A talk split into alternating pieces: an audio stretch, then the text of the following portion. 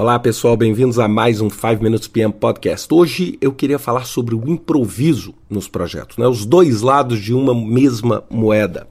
E o que, que é, primeiramente, um improviso? Né? O improviso é quando você toma uma determinada ação, elabora uma determinada resposta a um problema ou a uma situação que, que não faz parte daquilo que você planejou.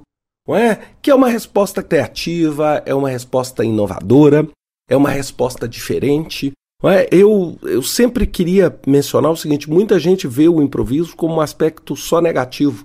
Não, o aspecto positivo, o aspecto criativo do improviso é sensacional.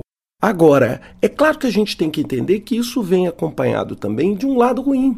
E qual que é o lado ruim principal do improviso? É porque se você improvisar e o resultado for favorável, isso no médio ou longo prazo começa a criar um estímulo a você pela não valorização do planejamento. Aí você fala, poxa, eu improvisei e foi tão bom o resultado que, poxa, para que, que eu vou planejar?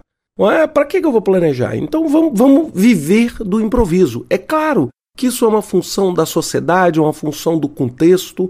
É? Por exemplo, no Brasil, nós temos um hábito maior de confiar na nossa capacidade criativa do improviso. É? Já em outros países, nós temos muito menos essa capacidade, ou seja, o improviso é algo visto como uma característica bastante diferente da característica convencional que as pessoas têm em projeto, não é? Então a gente tem que entender aqui, né, como uma conclusão para a gente poder pensar sobre improviso, é que uma estratégia bem-sucedida ela é exatamente um balanceamento entre a sua capacidade de planejar e a sua capacidade de improvisar e de ser criativo. Não é? Primeiro, você no lado do planejamento, você vai usar essa criatividade para colocar um plano inovador, etc. Já na execução, você vai querer cumprir esse plano. O improviso, ele é naturalmente o que? Você deixa etapas importantes do planejamento mais para próximo da execução, e aí sim você vai surgindo as ideias à medida que os desafios ou que os problemas acontecem. Sem dúvida nenhuma, por exemplo, quando a gente pega, por exemplo, essas construções que a gente hoje tem visto nas redes sociais, não é? Onde você vê empresas construindo arranha-céu em 15 dias, não é? enquanto convencionalmente você tem 30, 40.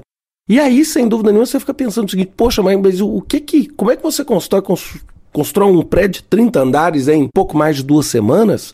Não é? E aí você começa a ver a capacidade absoluta de planejamento, né? onde você, num projeto como esse, você, o seu índice de improviso praticamente nulo. É? Você está praticamente montando Legos.